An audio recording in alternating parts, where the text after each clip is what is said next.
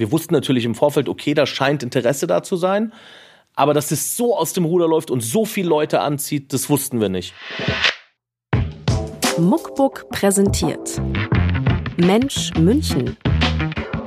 Der Podcast aus unserer Stadt. Mit Jan Rauschning-Fitz. Ihr hört den Mensch München Podcast. Wir reden mit Leuten, die unsere Stadt zu dem machen, was sie ist. Weil sie eine Vision haben, weil sie irgendetwas ganz anderes machen als bisher, weil sie Erfolg haben oder auch, weil sie gescheitert sind. Mein erster Gast heute ist David Murlem. Er ist nicht nur DJ, sondern auch bestens vernetzt auf der ganzen Welt in der elektronischen Musikszene. Er hat einen Club in München ganz groß und berühmt gemacht, das Bob Beeman, durch die großartigen Künstler, die man vorher in München so noch nicht hören konnte. Seit einem knappen Jahr betreibt er nun das Blitz zusammen mit seinen Partnern auf der Museumsinsel im Deutschen Museum. Darüber wird er uns erzählen, über sein München, über sein Viertel. Willkommen, David Murlem. Dein Lieblingsplatz. Wir sind hier in der Loretta Bar vor der Tür. Du hast mich hier hingeführt. Warum hierhin?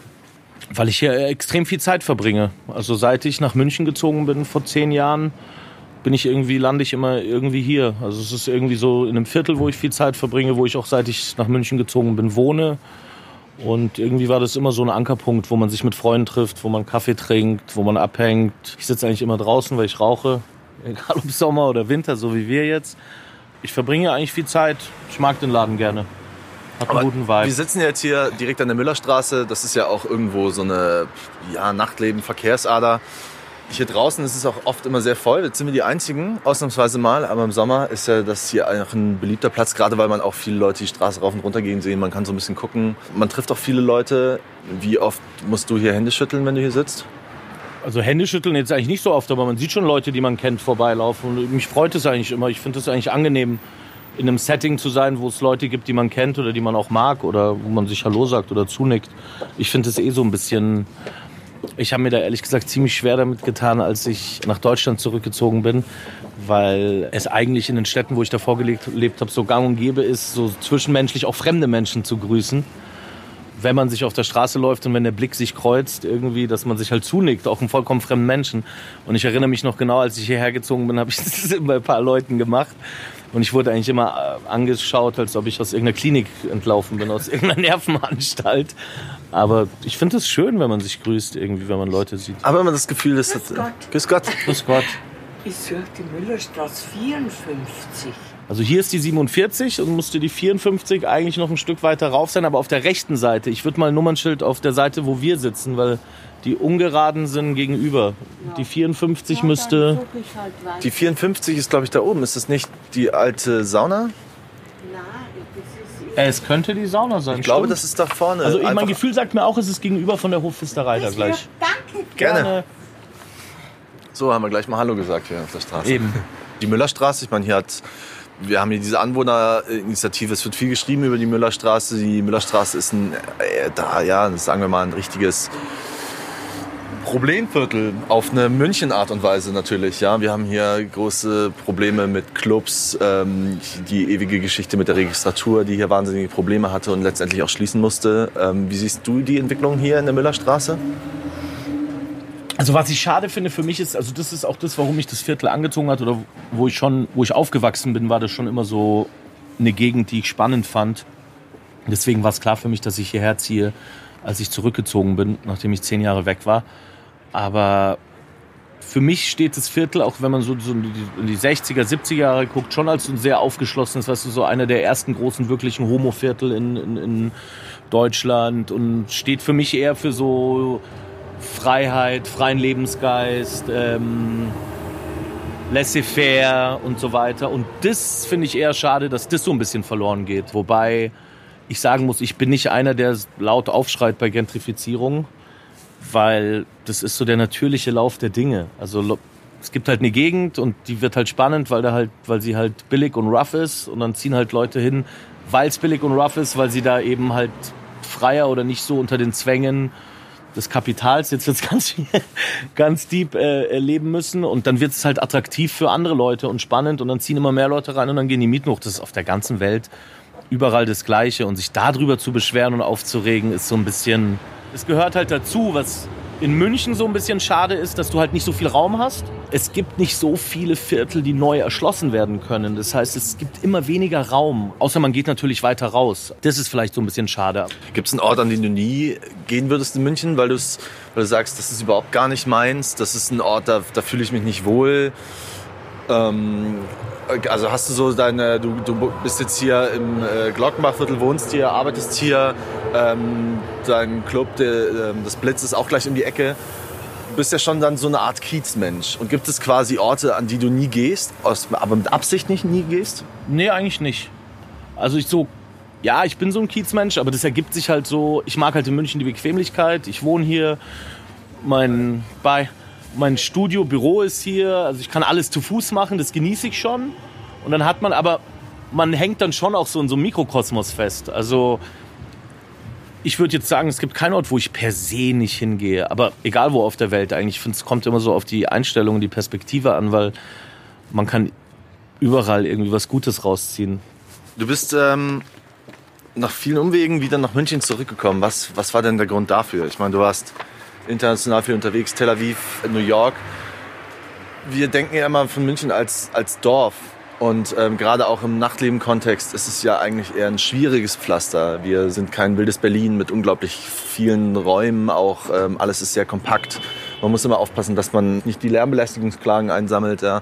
Das ist ja eigentlich kein Ort, wo man sagen würde, das ist wie jemanden, der das tut, was du tust, jetzt die Anlaufstelle Nummer eins ist. Wieso bist du wieder zurückgekommen? München ist tatsächlich vielleicht ein bisschen schweres Pflaster, aber nichtsdestotrotz gibt es hier krass viel. Also teilweise phasenweise zu viel. Ja, also es ist manchmal so, das geht so in Wellenformen, dann verschwinden wieder ein paar Sachen und dann gibt's was. Aber ich finde schon, wenn du das so mit anderen Städten dieser Größenordnung vergleichst, wie viele Labels es hier gibt und Clubs und Leute, die sich engagieren und ähm, äh, also ich habe vor kurzem mit einem Agent geredet, der zu mir gesagt hat, ähm, was ist denn bei euch in München los? Also wir kriegen teilweise aus London und Paris nicht so viele Anfragen wie aus München. Also es gibt schon enorm viel hier. Also das ist, äh, das kommt so ein bisschen dazu. Aber wie gesagt, ich hatte nie diese bewusste Entscheidung, ich muss jetzt in München bleiben. Ich bin auch immer noch offen wegzugehen, aber es gibt auch keinen Masterplan wegzugehen, sondern ich finde so, klar muss man im Leben planen, vor allem wenn man Familie hat und so weiter, aber so eine gewisse Offenheit will ich mir immer vorbehalten, weil man nie weiß, was passiert oder wohin es einen trägt. Was ist so deine Vision für die Stadt? Was glaubst du, wo werden wir uns hin entwickeln? Ich finde es also ich gerade zum Beispiel interessant, dass die Stadt schon einige Dinge zulässt, die interessant sind ob es jetzt dieses Schiff ist auf der Brücke oder ähm, also selbst der Blitzclub, ja, also selbst der Fakt, dass wir in diesem Gebäude sind, so prominent, mitten auf der Brücke, ähm, das muss, da muss es ja auch Leute gegeben haben, die das erstmal zugelassen haben. Also steht es mir jetzt auch nicht zu, sich so krass zu beschweren, aber generell ist, glaube ich, ich glaube, in München herrscht generell wenig Freiraum für viele Dinge. Und ich glaube halt, das Problem mit, mit den Kosten in der Stadt ist, wenn eine Stadt nur noch erschwinglich ist, mit extrem viel, also wenn es so teuer wird, dass dann viele interessante Menschen da nicht leben können. Ich fände es toll, wenn, wenn von behördlicher Seite aus auch so ein gewisses Bewusstsein dafür entsteht, was alles Kultur ist. Weil das ist, glaube ich, ein Hauptproblem hier in der Stadt, dass du ein enormes Bewusstsein für High Culture hast, Fine Arts, ja, also alles, was äh, äh, halt in der Pinakothek oder oder also wirklich oder, oder ganz oder, oder Philharmonie oder was auch immer, aber du hast nicht so ein Bewusstsein für Contemporary Arts oder ob das jetzt Nightlife ist oder oder junge Künstler, die die Raum brauchen, um arbeiten zu können, um sich ausdrücken zu können. Ähm, das ist dafür einfach und da glaube ich Räume zu schaffen, Lebensraum zu schaffen, ähm, Ateliers zu schaffen und so weiter. Wenn da mehr Bewusstsein herrscht, wird da auch mehr entstehen. Aber das ist halt eine Frage, das ist auch eine sehr politische Frage und da bin ich ehrlich gesagt gar nicht so into it, dass ich da ein Urteil mir erlauben könnte, wo wirklich die Reise hingeht. Cool. Ich würde sagen, wir zahlen mal unseren Kaffee und fahren mal rüber ins Blitz. Können wir machen.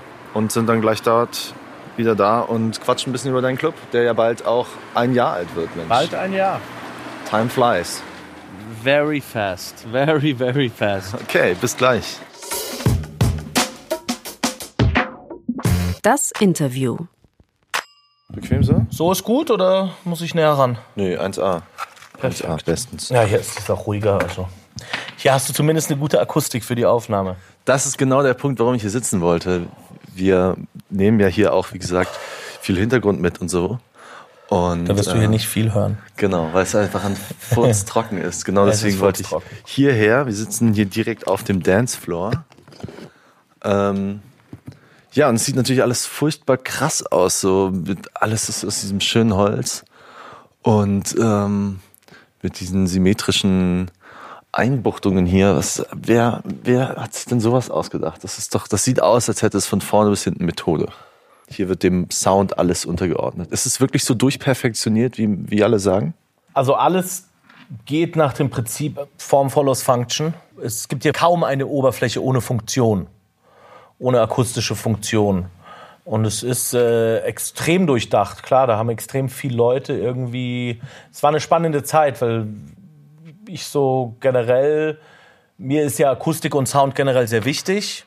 Wobei ich immer betonen muss, dass es für mich auch nur ein Werkzeug ist. Also das ist nicht, ich finde es nicht wichtig, äh, weil es geil ist, äh, sondern ich finde es wichtig, weil du damit etwas ganz Klares bewirkst bei der Crowd und bei den Gästen und so weiter. So glaube ich zumindest.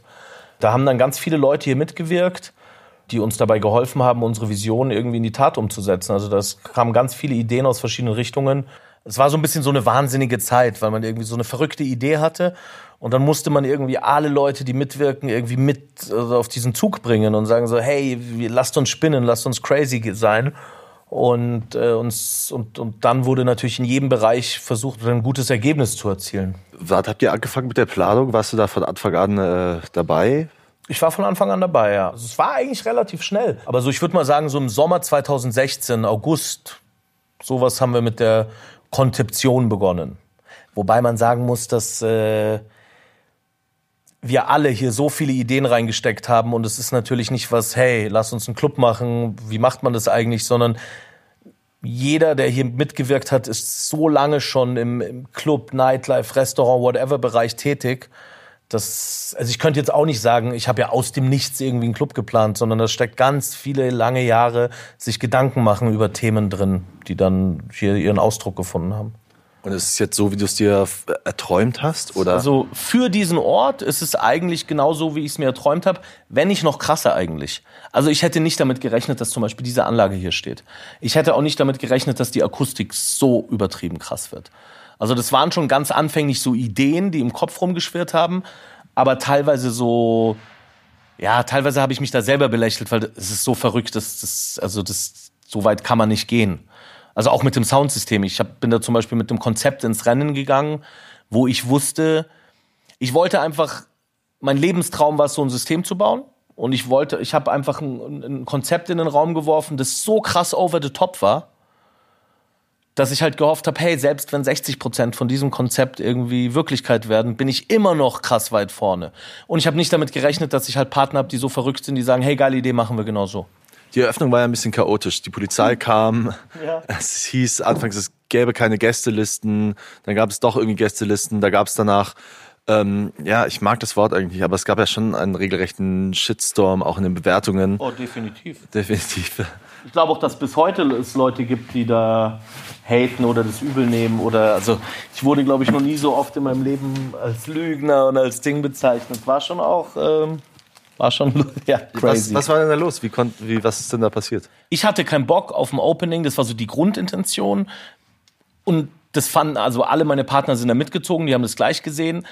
Ein Club, der von vornherein so, also der sich auf die Fahne schreibt, Inklusion und eben ähm, kein Shishi und wo es um Tanzen geht und um Musik und wo du einen sehr demokratischen Dancefloor hast, also wo sich von einem, äh, äh, keine Ahnung, äh, Arbeiterklasse-Kid, das ums Überleben kämpft, bis zum schicken Investmentanwalt, alle treffen auf dem Dancefloor und eben diese sozialen Ungleichheiten ausgemerzt werden beim Tanzen. Also im Laden, dem diese Dinge so wichtig sind, ist es, finde ich, absurd, dass du ein Opening machst mit Gästeliste und dann sind da nur wichtige Leute. Und dann habe ich, hab ich gesagt, hey, wir machen das jetzt einfach so, wir machen einfach auf, ohne großes Trara. Wir kündigen kein Line-Up an.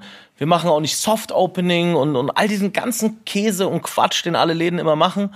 Ähm, machen wir nicht, sondern wir sperren einfach die Türen auf. Jeder kann kommen, der will. Es gibt auch keine Gästeliste, sondern wer zuerst kommt, mal zuerst und die Leute werden schon nach und nach kommen. Ja, das war so die Idee. Und mein Traum war halt immer so, ey, die beste Möglichkeit, den Leuten den Stock aus dem Arsch zu ziehen, ist hier Open Bar, Free Drinks, Aber ich wollte das halt nicht promoten, sondern ich habe halt gesagt, hey, als wirklich als Geschenk an die Stadt, an die Leute, weil wir mit allen feiern wollen. Ich finde es einen coolen Move, wenn die an der Bar stehen und sagen, hey, Gin Tonic, hier ein Zehner oder whatever und dann so, nee, ist for free. Fand ich geil. Und dann kam es so langsam an die Umsetzung, wie wir halt das Opening gestalten und dann war es halt so, okay, machen wir eigentlich Restaurant und Club an einem Tag auf. Also wie gestalten wir den Abend? Und dann haben wir uns entschieden, okay, wir machen das Restaurant um 8 Uhr abends als private Feier und um 0 Uhr geht der Club auf und dann geht die Party los. Und es gab aber tatsächlich für das Club-Opening keine Gästeliste. Wir haben dann natürlich gemerkt, dadurch, dass wir so extrem wenig Presse gemacht haben und nichts gemacht haben, außer diese Pressemeldung rauszugeben, dass dadurch so eine ganz brenzlige Situation entstanden ist und wahrscheinlich viel mehr Hype gegeben hat, als wir gedacht haben. Also ich habe bis zu dem Abend, wir wussten natürlich im Vorfeld, okay, da scheint Interesse da zu sein, aber dass es so aus dem Ruder läuft und so viele Leute anzieht, das wussten wir nicht. Das Einzige, was dem Ganzen einen Strich durch die Rechnung gemacht hat, war, dass eben so viel vor der Tür los war, dass wir praktisch um zwölf die Türen aufmachen wollten und um drei nach zwölf die Polizei gesagt hat, nee, nee, das bleibt mal schön zu. Und hier drin war es nicht voll. Also hier drin waren vielleicht 300 Leute, schätze ich mal 300, also alles andere als voll. Und es war für uns natürlich schrecklich, weil wir so, okay, wir haben da tausend Leute, die für uns gekommen sind. Also ich glaube, da waren sicher 2.000, 3.000 Leute vor der Tür. Also das war auch Chaos, richtig. Und wir waren überfordert, ganz klar. Und ich glaube, der einzige wirkliche Fehler, den wir danach gemacht haben, vorrangig ich, war, dass wir, wir hätten eigentlich das, was ich dir gerade erzählt habe, in paar Sätzen auf Facebook am nächsten Tag einfach publik machen sollen. Aber wenn du nach so einer Opening-Nacht und auch dann dieses Feedback liest. Also es war ja richtig krass teilweise mit Leuten so, ihr seid hinterhältig, dann wo Leute gehört haben, dass es Free Drinks gab, war, ihr wolltet euch gute gutes Feedback erkaufen. Also wenn du mit so reinem Herzen und nur den besten Intentionen an so eine Geschichte rangehst und es dann so rechts links rumgeschleudert kriegst, dann war ich, also ich war nicht am nächsten Tag in der Stimmung, da irgendwie so ein Statement abzugeben. Und dann haben wir uns einfach dafür entschieden, wir sagen jetzt einfach gar nichts. Das ist natürlich ganz schön bitter gelaufen. Jetzt, wo ich das, ich höre das auch so zum ersten Mal, wie das so gelaufen ist. Weil für mich ist auch, wenn ich, wenn ich Leute frage, was ist für dich der Blitzclub, ist es eben tatsächlich in vielen äh, Köpfen ganz anders. Es ist eben ein teurer Club. Der Eintritt ist immer sehr hoch. Die Getränke kosten, äh, kosten viel und dann natürlich das Chaos beim Opening, dass es dann nochmal so geprägt hat. Aber ist es wirklich so? Weil ich muss dir ganz ehrlich sagen, also dieser Club ist bewusst billig. Ich verstehe natürlich, dass München eine Stadt ist, die insgesamt teuer ist, wo Leute kämpfen müssen. Aber die Stadt ist natürlich auch für uns teuer. Weißt du, der Flughafen ist weit weg und ich glaube, dass die, die Leute haben diese Kleinigkeiten oft nicht im Blick.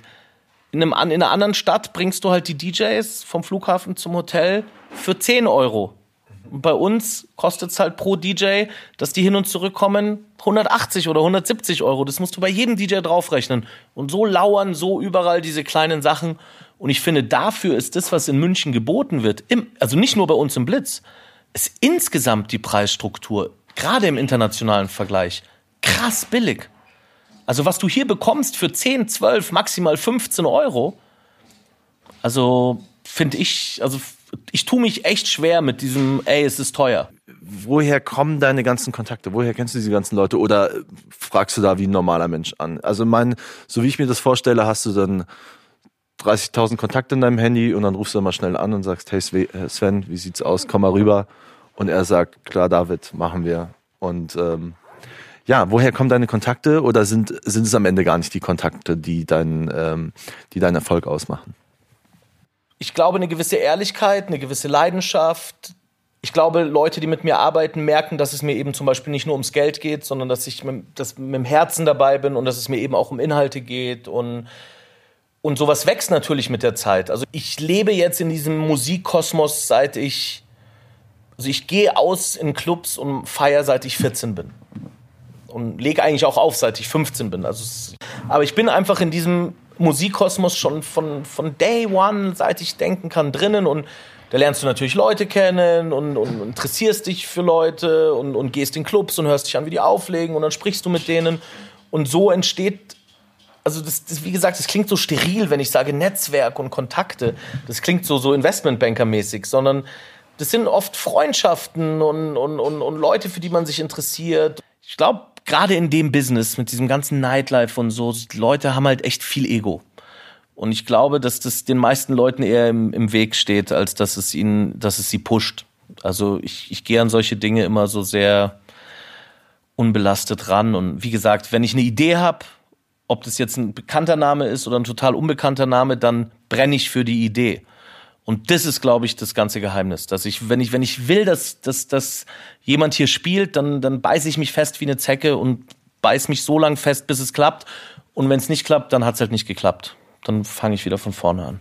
Jetzt würde ich dich gerne erstmal fragen, wahrscheinlich gibst du mir keine ehrliche Antwort darauf, aber welcher DJ, den du gebucht hast, ist denn der schlimmste gewesen mit den höchsten Ansprüchen? da gebe ich dir tatsächlich keine Antwort drauf, weil ich das fies fände. Das wäre nicht cool. Okay, dann stelle ich die Frage mal ein bisschen entschärfter.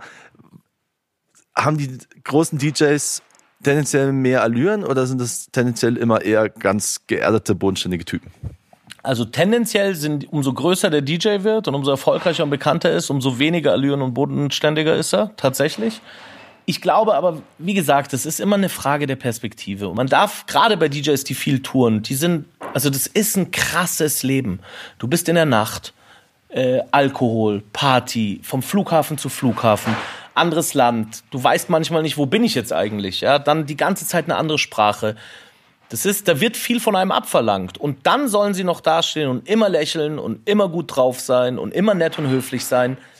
Arschlöcher gibt's überall. Aber im Großen und Ganzen muss ich sagen, treffe ich eigentlich immer nur nette und aufgeschlossene Menschen und versuche halt selbst, wenn, wenn ich merke, okay, da ist jemand vielleicht gerade nicht so offen, ja, vielleicht ist er einfach schüchtern oder vielleicht kann er nicht so gut Englisch oder vielleicht tut er sich oder vielleicht tut er sich gerade schwer und ich, also meistens geht es auf, dass wenn man sich Mühe gibt, Menschen kennenzulernen, also ich tue mir da überhaupt nicht schwer. Ich finde, jeder, der die Welt bereist und Menschen Musik vorspielen kann, muss jeden Tag mit einem Lächeln aufstehen und wahnsinnig glücklich drüber sein, dass er das machen darf. Klasse Schlusswort eigentlich, oder? Danke, dass ihr mich eingeladen habt. Danke, dass du ähm, so unkompliziert Zeit für uns hast, dass du mir hier ähm, deinen Club gezeigt hast. Ja, wir sind dann bald wieder da mit Mensch München, präsentiert von Muckbook und Ikone Media. Folgt uns, abonniert uns, liked uns, sagt uns unsere Meinung per Mail, per Facebook per Brieftaube. Sagt auch mal das, was ihr mögt. Und genau, bitte das, sagt mal, was, was ihr mögt. Genau. so ist es. Mensch München. Moderation Jan Rauschning-Fitz. Redaktion Jan Kratziker, Sarah Möller, Marion Hertel, Hardy Röde. Sound Axel Fischer-Neuschwander. Regie und Produktion Ikone Media. Alle Folgen, Tipps und Informationen findet ihr unter www.muckbook.de. Ähm, genau, hast du noch ganz schnell zehn Lieblingsorte für mich? Zehn Lieblingsorte? Oh, ich gehe wahnsinnig gerne in den Tierpark mit meiner Tochter, obwohl ich eigentlich Zoos immer verdammt habe, weil ich das so mit Tierhaltung und Gefangenschaft und so eigentlich ein Problem damit habe. Aber es ist ähm, einer der Orte, wo ich am liebsten mit meiner Tochter spazieren gehe. Und ich gehe wahnsinnig gern in den, im Sommer in, in Nymphenburg, in den Schlosspark. Und Loretta gehe ich sehr gerne. Und in die, in die, in die, zum Waldmeister. In Schwabing gehe ich sehr gerne. Und ins Charlie gehe ich sehr gerne an einem Samstag. Und äh, oh, was fällt mir noch ein? Es gibt so viele Orte. Ich bin wahnsinnig gerne im englischen Garten. Äh, Großhesseloher See. Wo gehst du am liebsten essen, außer im Blitzrestaurant? Oh, ich tue mich schwer. Ich koche eigentlich am allerliebsten zu Hause, um ehrlich zu sein ich bin dadurch, dass ich jetzt irgendwie, ich gehe nicht mehr so viel raus, was total schade ist, weil du bist einfach am Wochenende bist du im Club, immer und äh, ähm, und dann hast du die Familie und dann bist du müde und abends versuche ich eigentlich, also vor allem seit ich ein Kind habe, ich bin eigentlich wahnsinnig viel zu Hause, was ich aber auch manchmal echt extrem schade finde. Und äh, welche Synagoge gehst du? In die am Jakobsplatz. Also eigentlich bin ich früher in die in der Possertstraße gegangen, aber weil ich da, also ich bin in Oberföhring aufgewachsen und das meine ganze Familie ist da. Meine, meine Großeltern sind in, in, in Bogenhausen, hatten die eine Wohnung. Und dadurch bin ich ähm, immer in die, in der Possertstraße beim Prinz-Gerentenplatz gegangen. Aber dadurch, dass ich jetzt hier wohne, gehe ich schon seit ein paar Jahren in die am Jakobsplatz. Dann machen wir hier Schluss. Tschüss. Ja. Tschüss. Danke fürs Zuhören.